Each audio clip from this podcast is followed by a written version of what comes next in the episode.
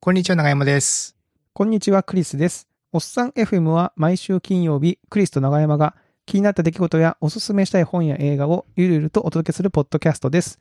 今週もよろしくお願いします。よろしくお願いします。はい、もう2月になったんで、はい。早いですね。はい、2月に入りました。えー、ということでですね、はい、もう今日は、もういきなり、えー、ゲストを呼んでしまおうと思います。はい。はい、えー、おっさん FM2024 年2月のゲストはですね、 Algolia でソリューションエンジニアをしてます、篠原さんです。よろしくお願いします。よろしくお願いします。ご無沙汰してます。篠原です。よろしくお願いしま。す。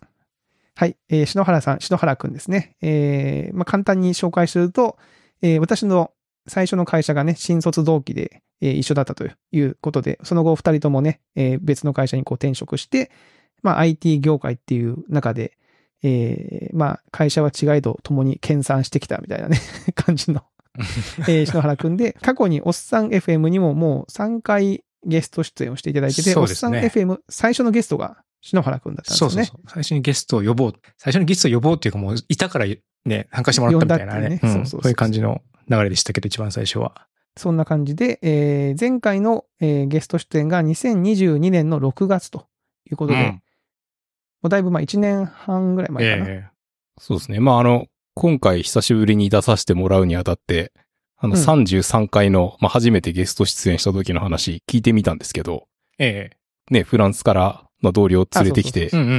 日本語わかんないのにどんな顔してたんだろうな、みたいな感じでニヤニヤしながら聞いてましたけど、あのなんか、この間長山さんが、なんかたまに、えなんですかね、なんかああんまり編集が進まない時があるみたいなことをおっしゃってましたけど、うんうん。まあ、この頃と比べたら、もう、クオリティ爆上がりですよ。なんていうか、あのー まあそね。そんなにね、ええあのー気が進まないなんてことは、なくてもいいんじゃないかなっていうふうに思いました。あの、おっさん FM2 桁台は僕ちょっと怖くて聞けないですもん。そうそう。で、篠原くんはそうそう。だって最初にこのね、ゲストで、フランスの同僚でしたっけ？ミカさん。ミカさん。ね、その、僕らもさ、別に海外の方とナチュネイティブにこうコミュニケーションができるわけでもないのに、最初のゲストにいきなりそのさ、呼ぶって、その場にいたからとりあえず出てもらうっていう、うん。よくわかんない感じでしたよね。そうそう。はい。そうでもなんだっけな、なんか、魚だったら白ワインだし、肉だったら赤ワインだね、みたいな。なんか、ももうちょっとなんかねえのかやっていう感じではありましたけどね。まあまあ、それはそれで面白かったけど。そんなこと喋ってたが、そうそうそう。まあ、で、篠原くんは、ね、今回、その最初のゲスト会をうん。見ると、なんか最近結婚したという篠原さんにみたいなね、ああ、えことが書いてあって、で、その2回目のゲストで来てもらったのが、えー2021年の4月なんですけど、この時はですね、なんとあの、もうお子さんが生まれる、え、結婚してけ、マンション購入か。マンションを購入してうんうん。しようかどうかみたいな話をしてて、最新のゲスト会が2022年で、この時にはね、子育ての話をね、してて、そうですね、お子さんが。お子さんが生まれてみたいな。えうん。なんかこう、結婚生活がおっさん FM にね、赤裸々に語られていくっていう、いや、もう激動ですよ。激動。え。ねえ。うん。そうそう。で、今回は久しぶりに呼んで、えーお声掛けしたら、篠原くんがだいぶこうね、話したいことが溜まってたということで、すごいトークメモにすごいたくさん書いていただいて、これはっていうね、めっちゃ長いから Discord にキャプチャー貼っちゃった。こんなにメモがあったよ、つって。長いぞ、つって。はい。まあ、それをね、ちょっとね、お話聞いていこうと思うんですけども、はい。まあ、最初に、まあ、近況っていうことで、なんか、最近、あれですか、篠原くん、なんかコロナに感染してしまったみたいな話があった。いや、そうなんですよ。ちょうど先週、まあ先週の火曜日ですね。この収録中の火曜、うん、そう10 16日、1月1の。月16日ですね。うんうん。ジョギングしてたんですよ。まああの、長山さんの真似してじゃないですけど。まあ僕は普通に靴履いてますけど。サンダルじゃなくてね。まあでもちょっと帰ってきて、なんかちょっとしんどかったんですよね。なんか寒いとか、関節が痛いみたいな感じで。で、次の日、1月17日に、まあ朝起きて熱測ったら、37.5とかあって、まあ咳はなかったんですけど。うんうんううんんうん。で、まあでもこのまま普通の風邪かなと思って、で、まあ木曜日、1月18日に、まあもう一回熱測ったら、まあちょっとまだ熱あったんで、うん。で、お医者さん行って、まあ見てもらったんですよ。うんそしたらまあちょっと喉腫れてるけど、まあ大丈夫でしょうってことで、まあ普通の風邪薬、まあカロナールってやつで、まあこれ、あの、子供をお医者さんに連れてってった時に、小児科で処方されてる薬だったりするんですけど、解解熱ですよね。ねね、そんなに強くない薬ですよね。うん。で、それとあと、トラネキサム酸っていう、なんか、なんですかね、こう、シミ予防とかそういうのにも使われるみたいな。なんか、喉の痛みを多分、うん、うん。抑えるような感じですよね、きっと。で、それ処方されて、みたいな感じで、うん。まあ一回なんか、お医者さんに行ったら、昼休憩でやってなくて、で、うおさみとか思いながら、うん。まあもう一回行ったら、子供の保育園の先生に会っちゃってなんかちょっと気まずいみたいなことあったんですけど、まあ別にまあ、保育園でね、あ、なんか、あれ、そうお仕事はみたいになりますもんね。のそうそうそうそうそう。預けちゃってるとね。そうそう。おで、まあ、ただ、大丈夫かなって思ってたんですけど、まあ、そそのまま自分自身は回復していって、うんそしたら土曜日ですね、1月19日に生まれたばっかりっていうか、まあ今5ヶ月ぐらいなんですけど、うんの子供がまあ発熱しちゃって、で、ら小児科に行きましたと。うん。で、そしたら、まあ一応念のためみたいな感じで、あの、鼻ぐりぐりやるやつで、うん検査して、で、まあ抗原検査っていうらしいんですけど、はい。で、まあそれでコロナ陽性でしたっていうふうに言われて。で、まあ、その下の子がコロナにかかる原因って、その自分しか多分ないんで、他の家族みんな元気だったので、うん。そうすると、あ、俺がコロナだったんだなっていう感じで、なんか全然自覚症状なかったんですけど、うんうんうんうんまあ結果的にみたいな感じですね。へえ。え、でも別になんかその、そうか、在宅で仕事してるんですよね。あんまりこう、そうね人、人混みの中に行ったりとかってことありました？かジョギングとまあないかで、ですね。あんまない。まああの、うん。だ今回の、うんまあこの、おしゃべりがとっても楽しみぐらいな感じで、あんま普段人と 関わらない暮らししてるんで。いや、そんな寂しいこと言わないで、そんなさ、そんな寂しいこと言わないで。へあ、そう。えー、あ、そうなんだ。じゃあ、わかんないんですね、どこでこう。うん、わかんないですね。感染しちゃなかなかね。うんたのかみたいなねまあ、うんふ普段行ってるとしたら、まあ、ジム行ってるので、まあ、つっても別に、なんか、人と話したりとかはしてないし、うんううんん。で、まあ、ん週末家族と外食とかはしてるので、うん。だけど、うん、っていう感じですね。う。うんん。なるほどね。ほうほうほうほう。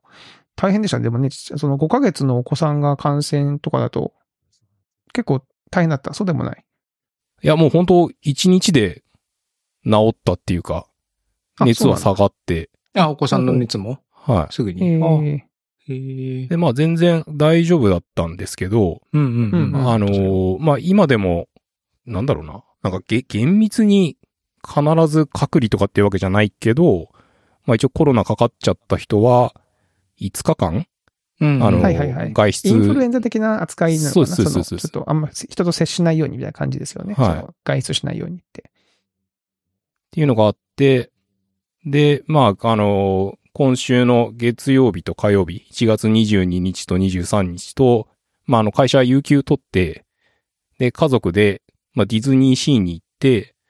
で、それからディズニーアンバサダーホテルっていうのが、まあ、あるんですけど、ほう隣に。はいはいはい。うんで、そこに泊まる予定だったんですけど、うんうんまあ、下の子コロナで外出するなって言われてるしっていうことで、うんうん。で、まあ自分と、まあその子供は留守番して、えー、奥さんと、まあ、上の子と、で、あと奥さんのお母さんに代打になってもらって、えうんー行ってきてもらったっていう感じでしたね。うん。たそれは残念ね。ディズニーシー、ディズニーアンバサダーホテル楽しみだったんじゃないですか。まあただ、あの、下の子自体はまだ、なんていうんですか、物心もついてないので、まあ、確かに確かに。あれだけど、まあまあで、ただまあ、なんていうんですかね、上の子と一緒に、あの、なんか熊のぬいぐるみじゃないけど、まあなんかそういう、こう服を着せて、うん。あの、一緒に、こう写真撮ったりしたかったな、みたいな。感じですけどね。せっかくのね、あれだったら、確かにな。そっかそっか。じゃあもう二人仲良く過ごしたわけですね。そうですね。二人っきりで、まあ初めて一晩過ごすっていうのも初めてだったし、うん確かに5ヶ月だとまだね、手はうんかかり、もちろんかかりますもんね。まあ大丈夫かなって思ってたんですけど、まあ結果的にはすごい穏やかな感じで、まあこのタイミングでミルクあげようって思ってたタイミングでちゃんと飲んでくれて、まあこのタイミングでこんぐらい寝るかなって思ったタイミングで寝てくれてみたいな、まあなんかふ普段よりも、まうん、うんあ、あの、気、気聞かせてくれたのかなんかわかんないですけど、お子さんも多分なんか、なあの、緊張感が伝わったんじゃないですか。なんかちょっとうまく、うまくお父さんと接しないとなっていう、こうなんか、ね、こう空気感でこう、察してくれたのかもしれないですね、もしかするとかも。しれないですね。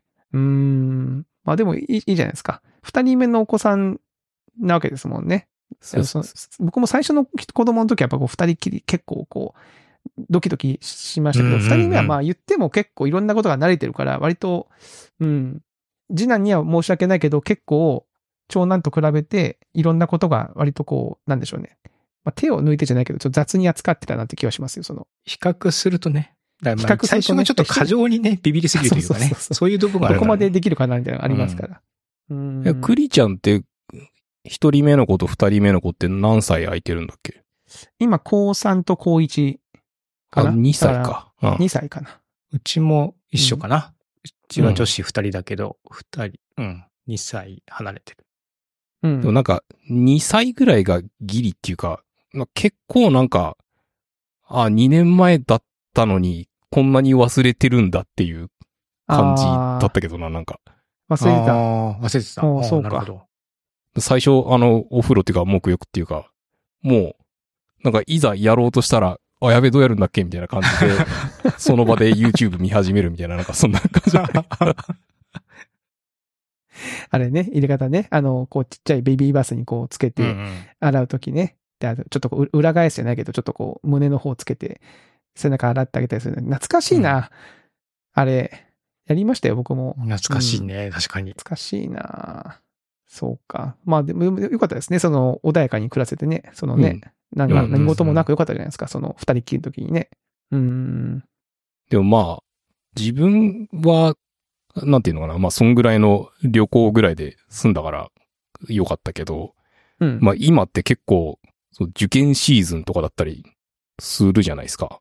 うんうんうん。どうですか？なんかお、お二人の周りとかで。いや、うちはもうまさしく、長あ長男が大学受験ですから。うん。ああ、そうなんだ。そうそうそうそう。大学、もう大学受験なのよ。すご大い。学受験よ。大学、だここの間共通テストってやつがありましたけど、やっぱその前後は、まあ前後、前か。まあちょっとこう、気は使いましたけど、多少ね、うん、感染しないようにみたいな。まあでもコロナにかかりましたみたいな人、むしろインフルの方がやっぱ聞きますよね。今、インフル聞きますね。めちゃめちゃ多い。学級閉鎖閉に今もな他のクラスがなってたりとか、てるし、まあ、僕、うちもなんか、先、年末か、年末に子供がかかって、僕もなんかちょっと体調悪くなったんだけど、まあ一日僕は治ったんですけども、なんかそういう感じで、結構割と、うん。うん。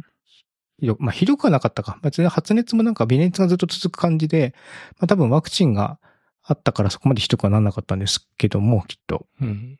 うんん僕はもうワクチン前に感染してしまったんで、インフルに。ああ、あ結構そうだった。そうなのよ。ああそうでし9たね。月、うん9月ぐらいだっけ ?10 月、9月ぐらいにそうなっちゃったんですよ。そう、9月ぐらいにめっちゃ流行ってたじゃないですか。なんか今年めっちゃ早くに流行が始まってるな、みたいな。うんその時そうそうそうにクリスさん、流行を先取りしてね。うん。おっさん FM の収録が終わった後に熱測ったら熱があったっていう、そのまま 突入したっていう感じでしたね、あの時はね。うん。えそれってもうかかっちゃったから、後から予防接種みたいな、あえてしないじゃないけど。僕は受けてないけど、うん。ん。でも今 B 型が流行ってるんですよね。僕あそうそう A 型にかかったんです A よ。型のワクチンだったから、うちも。うん。今 B 型流行っててどっちも来たんだと思ってなんか、うん。うんええっていう感じですね。今 B がめちゃめちゃ流行ってるって聞きますよ。うん。うん。そうなんだ。そうらしい。けど、うん。だからコロナよりかはどっちかというとインフルの方がちょっと気にそう、なんか話な題に。上がることは多いですね。うちの周りでも。うん。どう、どうなんだよね。コロナは、やっぱり今でもその感染して、まあその、持病がある人たちはすごいリスクが高いっていう話は変わんないと思いますけど、どうなんだろうね。やっぱか感染すると結構しんどいんだろうか。まあかかってないからわかんないな。そう、ツイッターとかでたまに見ているとしんどいっていう方もあ、そうなんだ。いらっしゃるので、気をつけかなりでもなきゃいけないです。ね、個人差があったりとかね、ワクチンの状況とかいろいろ差があったりとかするだろうから、一概には言えなそうですよね、症状も。うんうんう。うんん。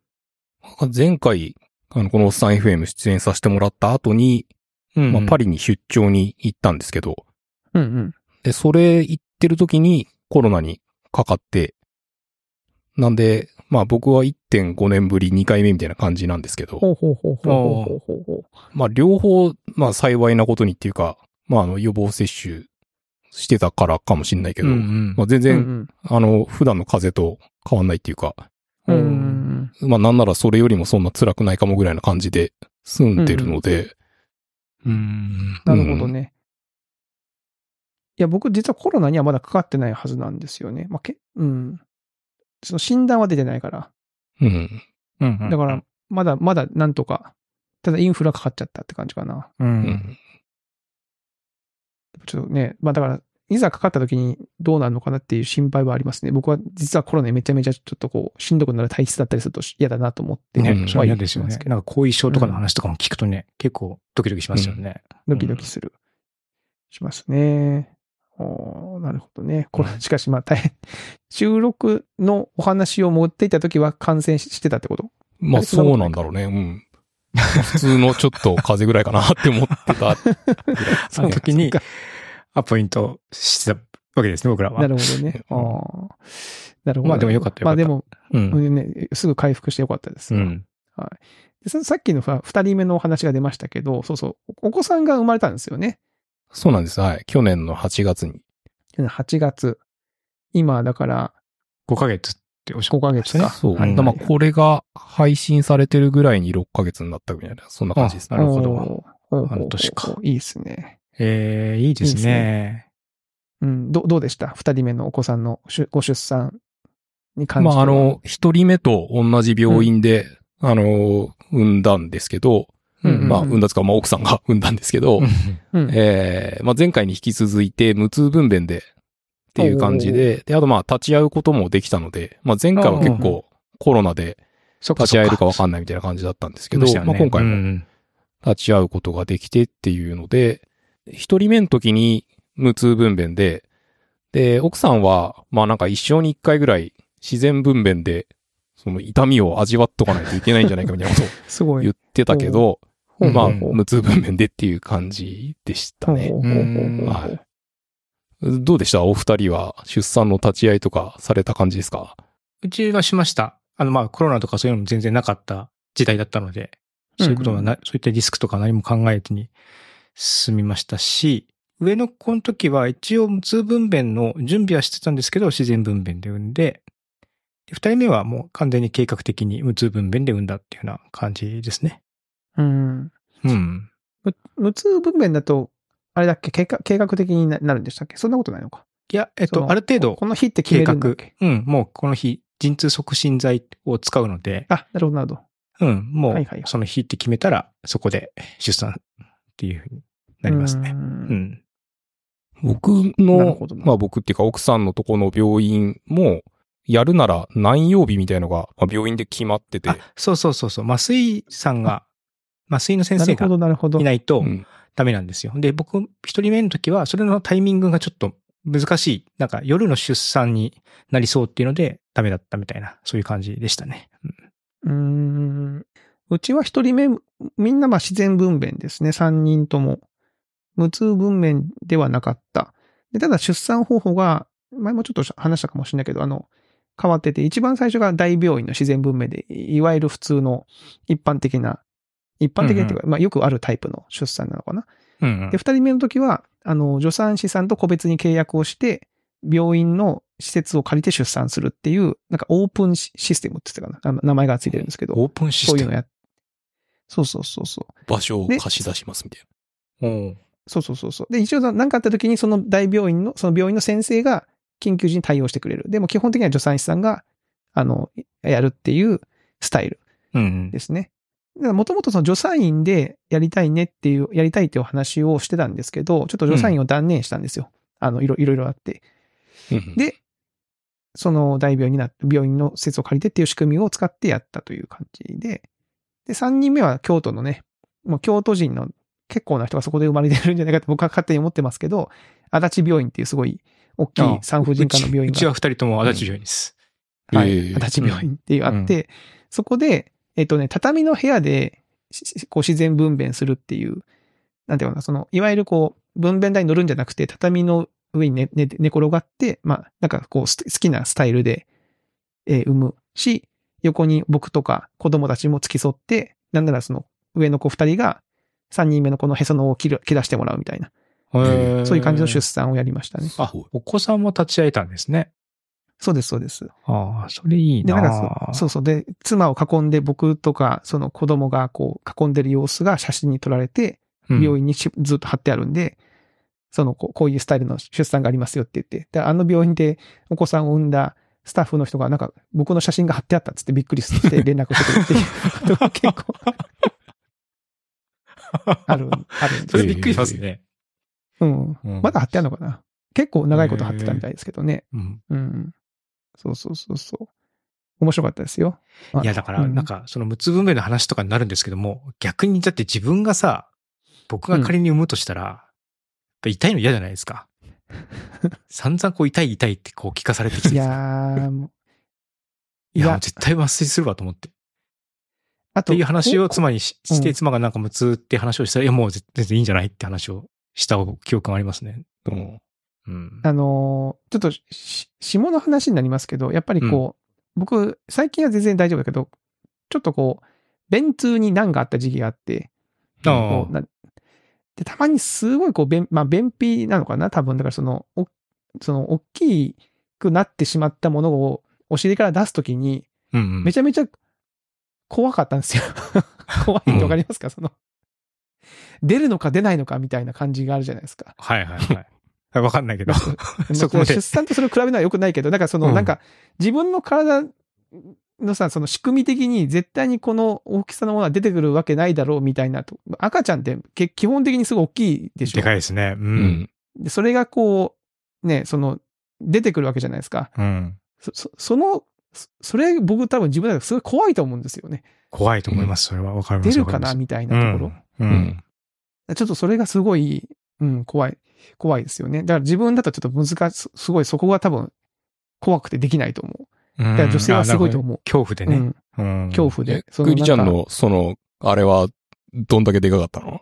いや、でかかった。そんな大したことない。それは追求しちゃっていいでしょ、別に。大 大してでかくはないんだけど、なんかほら、たまにあるじゃないですか。いや、わかります、そのわかります。わかります、うん僕、それで一回、だから 2, 2回ぐらい病院に行ってるんですよ、それ。大学生の時とか。あそうなんだ。あと、高校生の時か。2回ぐらい病院に行ってて、その結構ね、しんどかったんで、うんもうい以来もうちゃんとなんか、ちゃんとこう、しなきゃなっていう気持ちになってるんですけどね。うんなるほど。うん。いや、だから怖い、怖いけど、やっぱ女性はすごいですね。その、ね、篠原くんの奥さんも、そそんなにその、一回ぐらいは自然文面出て、一瞬でも思うのがすごいですねうん一。回ぐらいは、うんうん、確かに。いや、怖いでしょ。怖いよな。痛いの怖いし。うん。まあ、痛いのも怖いし、まあ、自分が心配したのは、まあ、その時痛すぎてっていうか辛すぎて、まあ、結構、だいぶ回復するまで時間がかかるっていうか、なんかそんな話もちょっと聞いて、で、まあ、無痛分娩でも、まあもちろんダメージはすごいあるけど、うん。まあ、そ、そこまでひどくなんないんじゃないかみたいなのをちょっとなんかで見かけて、もう絶対無痛の方がいいんじゃないかなって思ってたんですけどね。うん。う。うんうん。ん。まあね、その、体に負担がなく埋めるんだったら絶対そっちの方がね、いいわけで。うん。うん。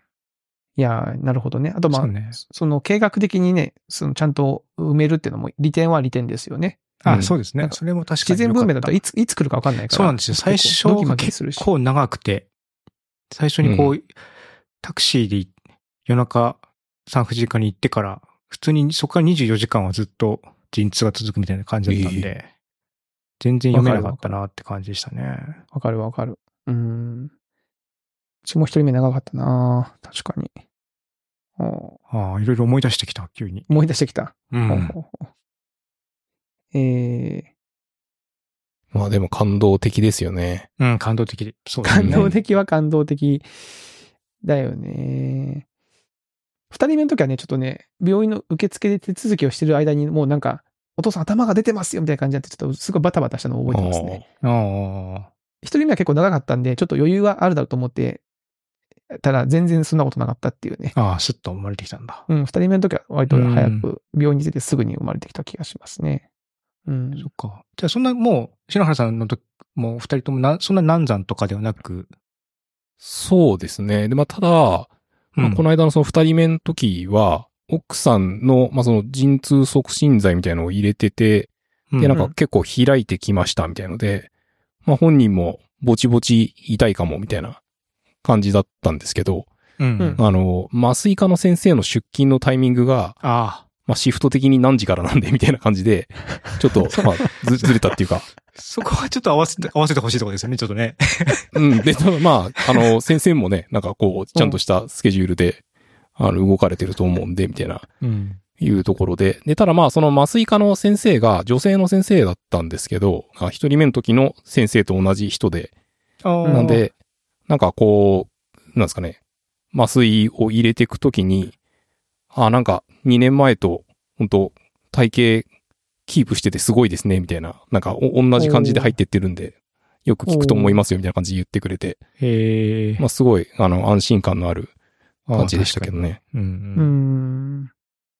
で、ただまあ、なんですかね、あの、前準備っていうか、うん。なんか本来ここにあるべきものが、なんかそこに置かれてなかったみたいな感じで、先生なんか怒ってたりして、まあ割と、なんか、あ、こういう体育会系な感じなんだっていうのがちょっと垣間見れたところもありましたね。ああ。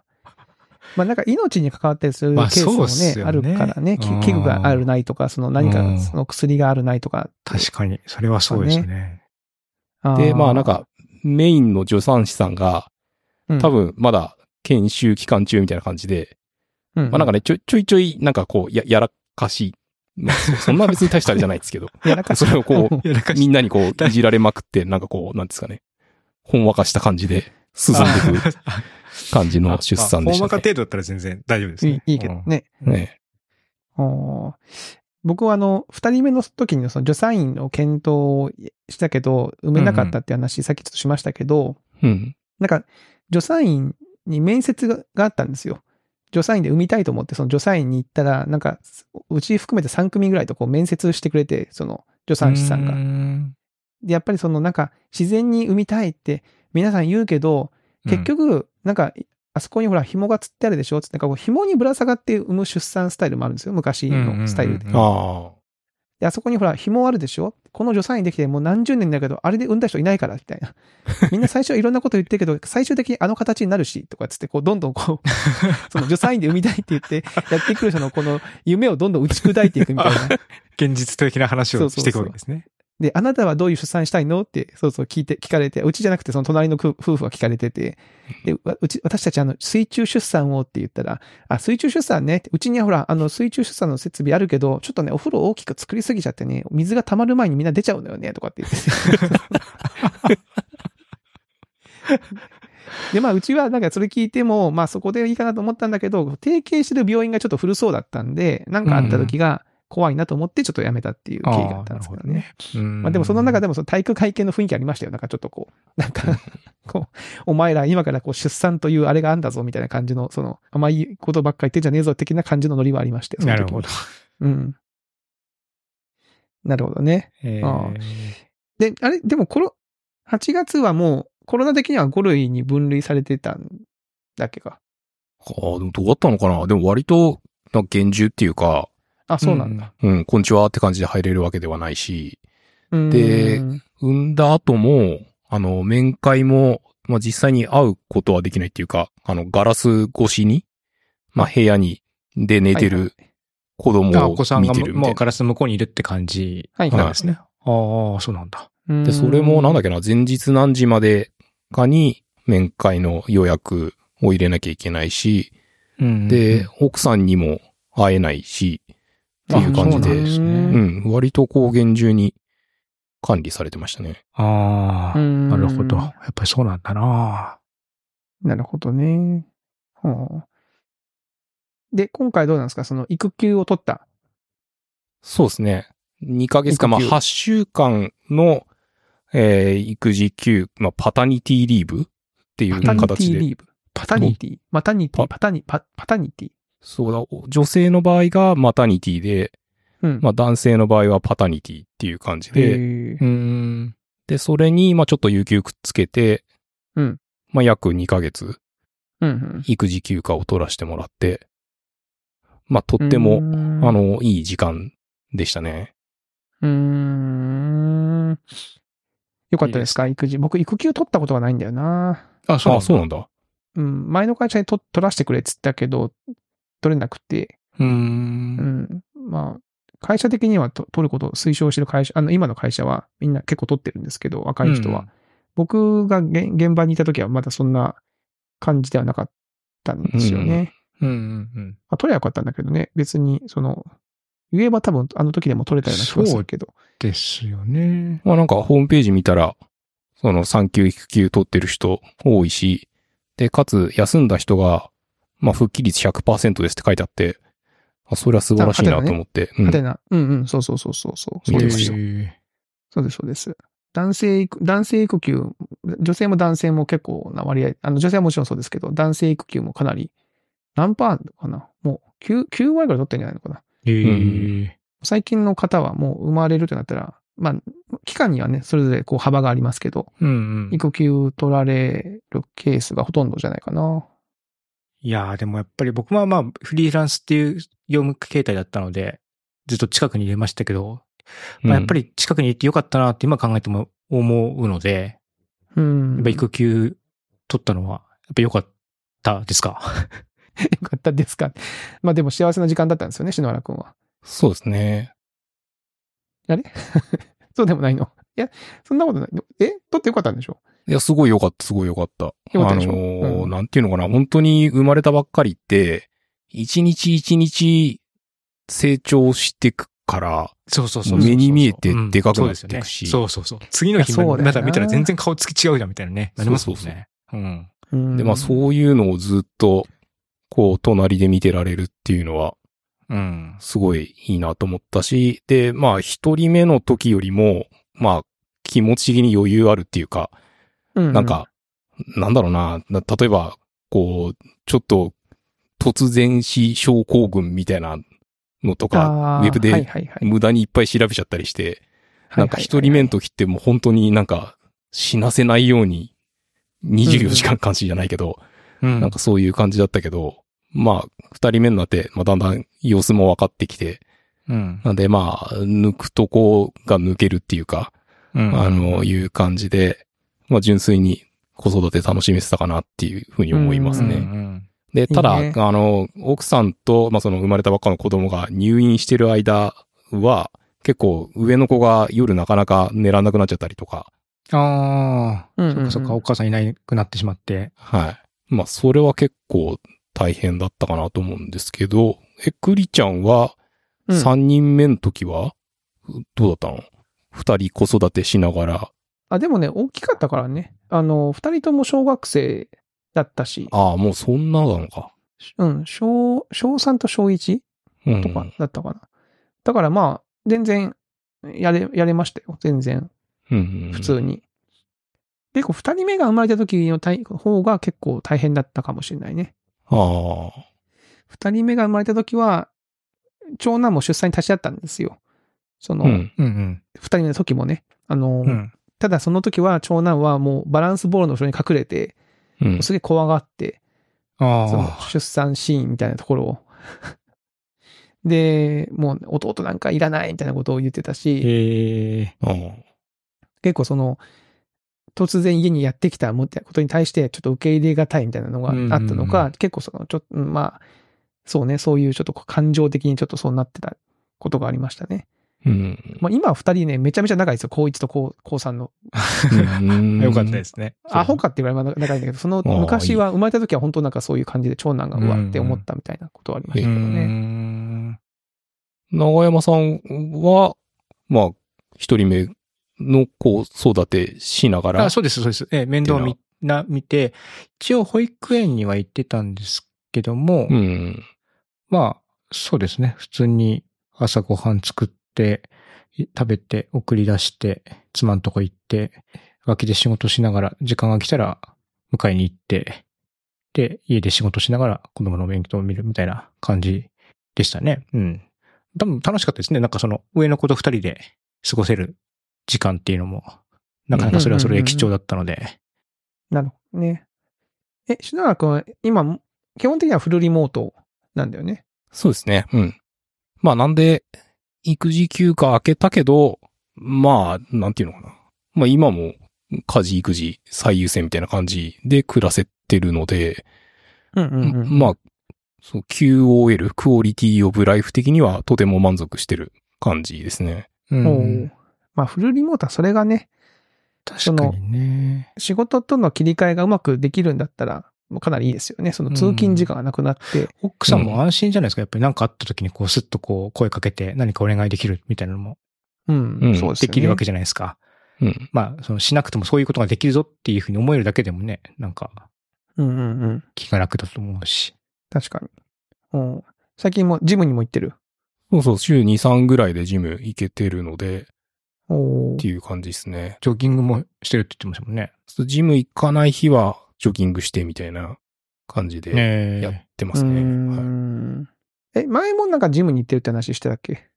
そうですね。同じところにずっと行ずってて、てる。ほう。まあ、自転車で2、3キロぐらいのところにあるんですけど、ううんうん。まあ、隣の区の施設に行ってて、まあ、月4500円。安い。で、まあ、そ、その区にす住んでれば3500円なんですけど、安い。安。ていう感じで、まあちょ、え、チョコザッチョコプ、チョコザップ並みの安さですね。チョコザップ税込みで3000円ちょいですね。2800円とか。だから実質チョコザッップですよ、これ。プすごい。。値段的には。うん。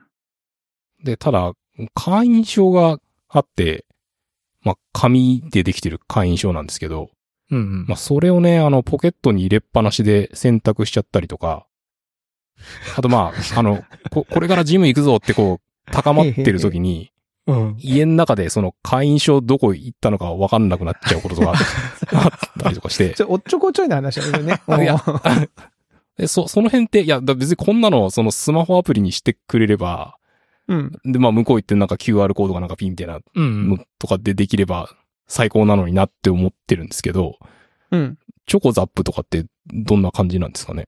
もうチョコザップはまさに QR コードが画面に表示されて、うん入館時にそれをスキャンして、するとドアが開くって感じですね。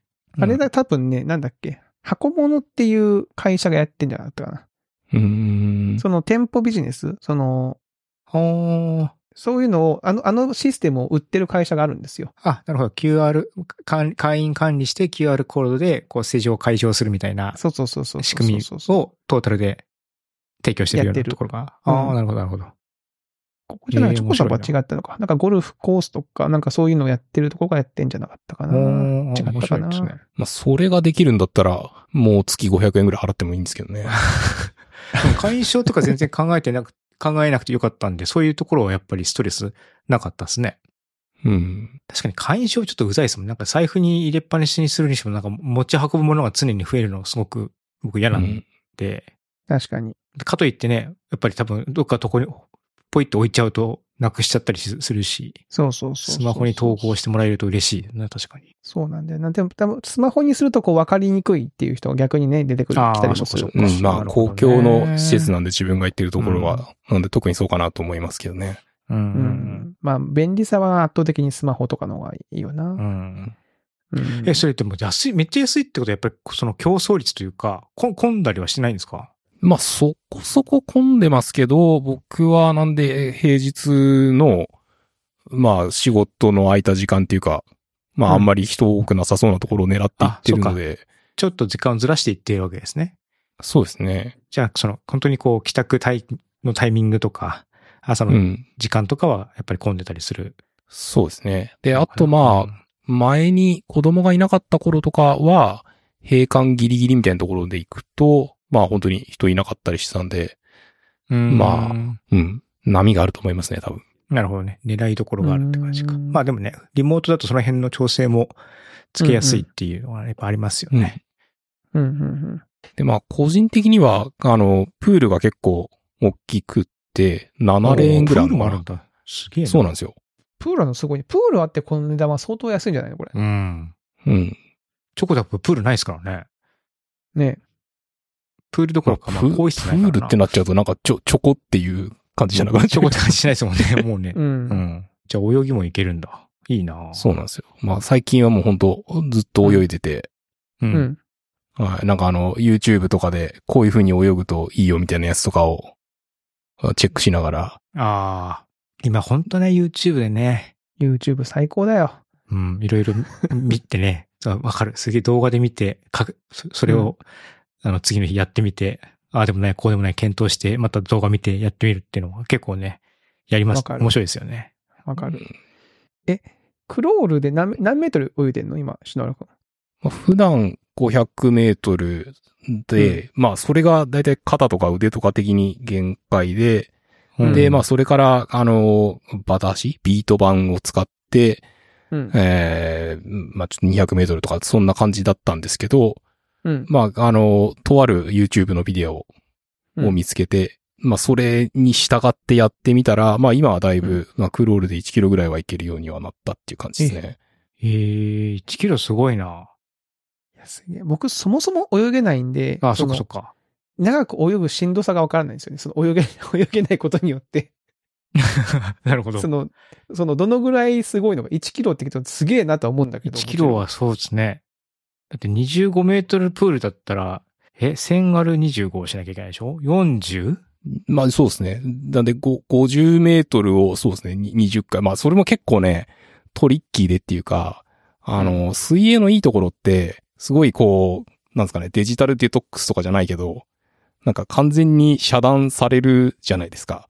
人あからはと話もできないし、はいはいはい。なんか聞いたりとかもできないし見たりとかできなでなんいですもんね、結構、あの、考え事とかするのにすごい適してると思うんですよ。うん、うんうんで、そうした時に、なんか結構深くいろんなこと考えてると、うん。何本今自分が泳いでるか分からなくなっちゃうんですよね。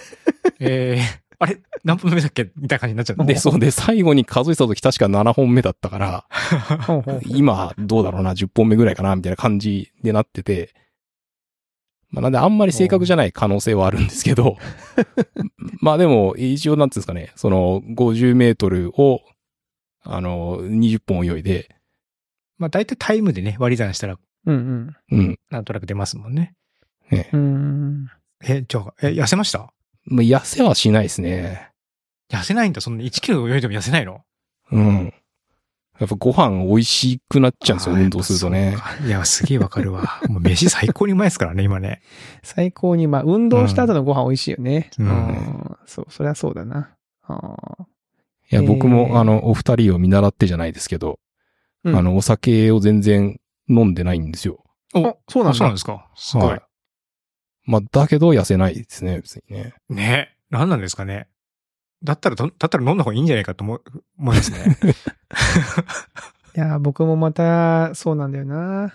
食べちゃうもんな。お酒は飲まないだけで別にその、脂肪が多い食事をやめるわけじゃないもんな。そうなんですよね。お酒がないだけで、まあ別に唐揚げとか食ってるみたいな感じなんだよね。甘いもんも食べるし。うん。うん、そうなんだよね。そっうんか。1キロ上でも痩せねえのか。もう何すりゃいいんだ。まあ食べなきゃいいんだけど。分かってはいるんだけど。でも1キロも泳いだらやっぱ筋肉、体は筋肉質になるんじゃないですか？その、脂肪が落ちてこない。どう、どうですああ、かそれはあるか。まあ、どっちかっていうと結構、まあ、肩周りとかは特に筋肉ついた感じはうん体重が落ちないのは筋肉がついてるからっていうことじゃないの？それは。まあそういうふうにポジティブに、うん、それすごいいい解釈かもしれないですね。いや、それはそう、そうだよ、きっと。絶対そうまあでもね、そうね、別に体重だけがね、その、まあ、こう体型体重じゃなくて、うん。体型ね。それが大事じゃないですか。別にこうね、体重が重くたって、うん見た目がこう締まってれば、それなりにこそう満足感はありそうですけど。でまあなんか服とか、なんですかね、シャツがちょっときついとかうんうん。はありますけどね。なんかあの、あ今まで着てた、そう、ピタッとしてたセーターとか、あ、もうこれちょっとパツンパツンで、うんっていう感じはありますね。えー、じゃあ筋肉ついてきてんのか。うーん。なるほど。水泳いいないいなぁで、なに、ここにメモに、子供に水泳習わせたいって書いてるけど、うん。早くないですか？ちょっと。そんなもん。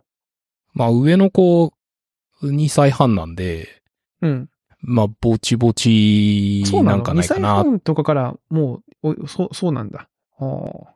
長山さんちはいつ頃から、はじ、始めたのよ、年少ぐらいだから、何歳 ?3、三4歳とかだから、三まだ、三そうですね、三3歳、4歳とかですね。まだもうちょっと先でしたね。うん。うん。で、最初はなんかちょっとこう、近場のところに行ったんですけども、まあなんかこう、緩い感じでやってたけど、妻の友達とかがみんな別な水泳教室に行ってるんで、うんそっちの評判の方が良さそうっていうので変えてみたら、こう目に見えて上達して、ただ結構その、の、教え方は厳しいというか、うん泳ぐ時間も全然違うし、めっちゃ泳がされるみたいな感じなんですけども、まあその分なんかめちゃめちゃ伸びて、もうスイスイ泳げるようになってますね。うん二人とも。うん。だから水泳はまあなんかいいいいですね。なんか、まあ怪我もしにくいし、こうめっちゃ体力使うからよく寝、寝てくれるし。うん。ううちの子供、三男がね、小3から始めましたよ、この間。水泳。いいですね。うん。なんかお、泳ぎたい。なんか、クロールで泳げるように、長い距離泳ぐ泳ぐようになりたいって言うから、まあ、水泳教室行こうかっつって、今行ってますね、割と。うん。週1か。週1で行っております。まあ結構なんか、あの、自分的には肩こりとか、うん。うん。なんかそういうのがすごい良良いっていうか、うーん。なくなったので、えーまあ結構なんか長い目で見て、なんかその学生時代だけとかっていうよりかは、まあ本当にその年取ってもうん水泳だったら続けられそうだし、まあなんかそういう、うん、習慣を身につけてほしいなみたいな感じで思ってますね。確かに、水泳は障害スポーツって感じありますね。うー。うんん。やっぱ膝とかこう、に負担かけにくいし、うんうん。うん。コストも、まあ、プールのコスト、行くコストっていうのはかかるけど、まあ、それ以外はそんなにかかんないですもんね。うん。いや、いいな。僕はもう泳げ、泳げないんでね。あんまそういう話題についていけないんだよな。その、僕もちょっと正直子供が水泳教室行くって言った時に僕も行こうかなって一瞬思いましたよ。その大人の水泳教室。はいはい。まあ、言っても僕も多分今泳げって言ったら多分ほとんど泳げないと思うんで、25メートルは泳げんのかってぐらいだと思うから、本当に？なんかやり直し、うん、きちんと、しかも僕も独学でずっとやってるだけなので、何かを習ったって経験ないから、なんか、改めて、習、習って、ね、ほんと1キロとか泳げるようになってみたいなっていうのは憧れますけどね。ね。憧れるけど、まあ優先、僕自分の中の優先順位は下がっちゃってるな、水泳は。うんまあ、時間はね、時間かかるからね。プールまで行かなきゃいけないっていうのはね。うん。まあ近くにあればね、いいですけどね。京都はそのプールは、まあまああるけど、その泳ぎ、泳ぐ場所が少なくないですか？その海とかがないし、近くに。ああ。そうでもない。まあプールとか？そうそうそうそう、プールとか、だから、まあ、琵琶湖の方に行きゃいいんだろうけど、なんか海水浴って感じでもないし、夏のレジャーが。でも別に泳げなくてもいいんじゃないのって思う。自分が泳げないから。あまあ、山の方行くとでも結構川で、川ありますよ。あ、川か。川か。川遊び川か。できるよ。川遊びか。まあまあまあ、考えとこう。うん。で、あれですよね。なんか、必読書。結婚してるおっさんたちの必読書かもしれないっていう本を、篠原君が持ってきてくれた。うん。これねなんですか、この本は。まああの、妻の取説っていう本があってですね。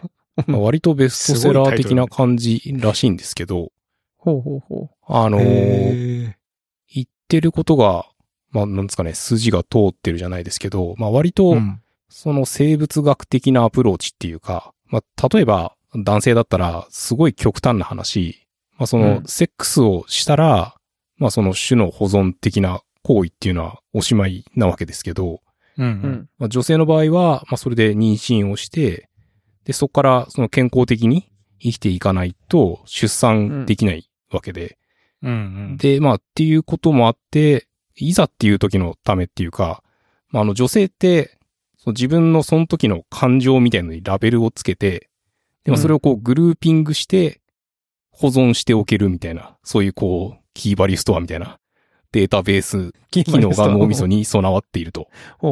で、まあ、それは何のためかっていうと、まあ、例えば子育てしてる時に、なんかいつもと違うぞっていう時に、じゃああの時どうだったんだっけっていうのを、こう、スッと取り出せるようにまあ、みたいな、うん、ためのものらしいんです、もともああ、そ、その、インデックスを貼ることができと。るんですね。そうですね。なんで、まあなんか、女性って、まあ男性の我々から見ると、なんかこう、すっごいいろんなトピックを、こう、バンバンバンバン話しまくって、で、どんどんどんどん、なんか次の話題に移っていくみたいな、なんかそんな感じな印象あるかもしれないんですけど、うんまあそうすると、そ、その中でも、こう後々これ使えるかもしれないな、みたいなことは、まあラベルをつけて保存しとけば、まあなんかあった時に、こうそれをこうすぐ出せるから、まあ便利っていうか、まあっていうようなことらしいんですけど、まあこの本によるとね。。うんうんうん。、で、まあそういう、まあ、なんですかね、あの、能力があるせいでっていうか、じゃあ例えば何十年も前に夫に言われて傷ついたこととか、うん。いきなりこううん。バッと取り出せると。ほう。で、しかも、その、15年前はこう言ったし、25年前はこう言ってたし、みたいな、なんかこう、そういうのがごそって取り出せちゃうから、で、そういうことをなんかいきなりドワーって爆発させて言われても、まあ、その男性の方は傷ついちゃうじゃないですか。うん。なんでまあそういうのが原因で、こう、熟年離婚をしてしまう人とか多いらしいんですけど、まあじゃあそう、そういうのを、じゃあ逆に活用して、じゃあなんかの記念日の時に、すごいこう、ご機嫌なことをしてあげれば、まあな、何年経っても、なんかこう、そ、その感情を呼び出させれば、まあ、手、手なずけられるじゃないけど、みたいなことが書いてあって、うん。まあなんかね、うんそう、そういうことを言われちゃうと、ああ、そうなんだっていうふうに思ってしまいましたね。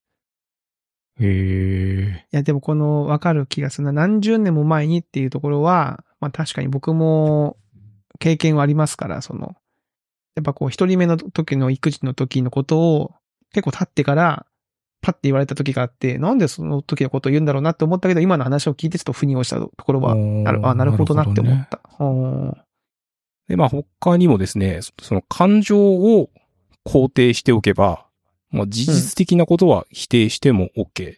まあ例えば、うんあの、こう、ま、マンゴープリンって美味しいよねみたいな話をしたときに、うんうんそうだよね。マンゴーって食感がいいよねとか、そううんま、マンゴーとソフトクリーム一緒に食べても美味しいよねとか、まあそういうこう工程をとりあえずしておけば、うん実際に自分が注文するのはチョコレートケーキでも OK みたいな。なんか難しいよ。難 難しいよ、これ。うん。でそうなのも、そうなんていうのかな。うん。なんか、実際に自分が欲しいものがこれだっていう風に決まってれば、うん。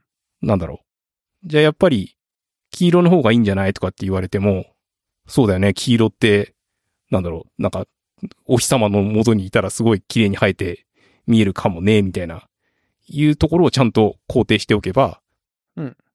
まあ、買うものは黒でもいいわけなんですよ。なんで、その、うん。む難しく考えずに、その感情はとにかく肯定すると。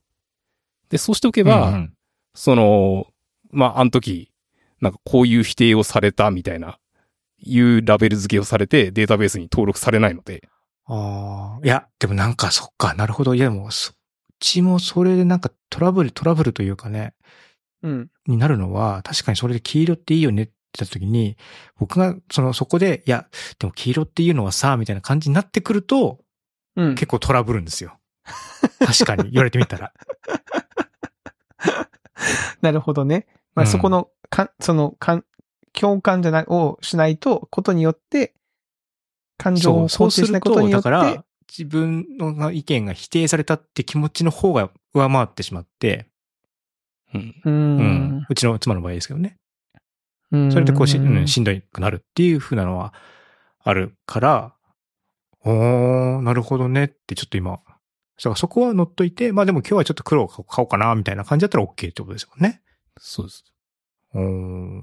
まあ実際になんか女性の人たちも、まあそういうようなコミュニケーションをよくしてるとうん。いうことなんだそうです。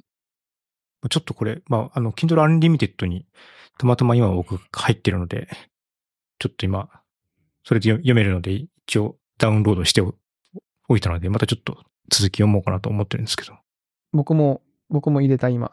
そして今、お夫の取説を見つけた。同じ人が書いてるやつ。ここれも入れとこう。 Unlimited に。ちょっと、夫、夫側として本当なのかどうかちょっとそう僕そっか。確かに夫側もチェックして、それの信憑性が、あ、これ確かにそうだっていうふうに分かれば、ね、その、うん、女性側の、妻側もそうでしょ。うん、信憑性が高いというふうに思えるわけですもんね。思えるわけですから。確かに。うん。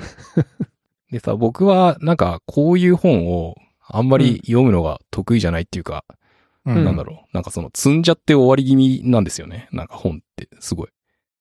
で、まあそれを、この本、あの、 Audible っていうアマゾンがやってる、こう本を音声で聞けるっていうやつ。うんで、まあその、あの、朗読してる声優の杉村里香さんっていう人なんですけど、うん。その人の読み方がすごい良くて、うん。なんで多分僕は本だと読めなかったっていうか、まあなんかね、こうこういう話あんまり、なんかちゃんと一冊読みこなせたかなっていうのは自信なくて、でも、オうん。ーディブルだったら、すごい2回ぐらいジョギングして聞けたみたいな感じで、ええまあ良かったですね。まあ、オーディ、まあ、まさに読んでみるか。ちょっと僕はちょっと本で読んでチャレンジしてみますよ。この、うん。トリセツね。トリセツシリーズ。トリセツシ他リーズねにもあんのかな、トリセツ。ある、ある。トリセツシリーズまだあったよ。あった家族の、あ、夫婦のトリセツ。あああ、嘘嘘と、娘のトリセツ。いろんなトリセツが出てる。なんだっけ？トリセツって歌った人いませんでしたっけ？誰だっけ？西野カナだっけな。西野カナだっけ？西野カナさんか。トリセツね。あ、思春期のトリセツ。トリセツシリーズがいっぱいあるな。あトリセツシリーズね。えー、まあ、ちょなんかでもさ、トリセツって言われちゃうとさ、なんかこう、こう、夫のトリセツって言われちゃうとなんかプンプンって気持ちになりません？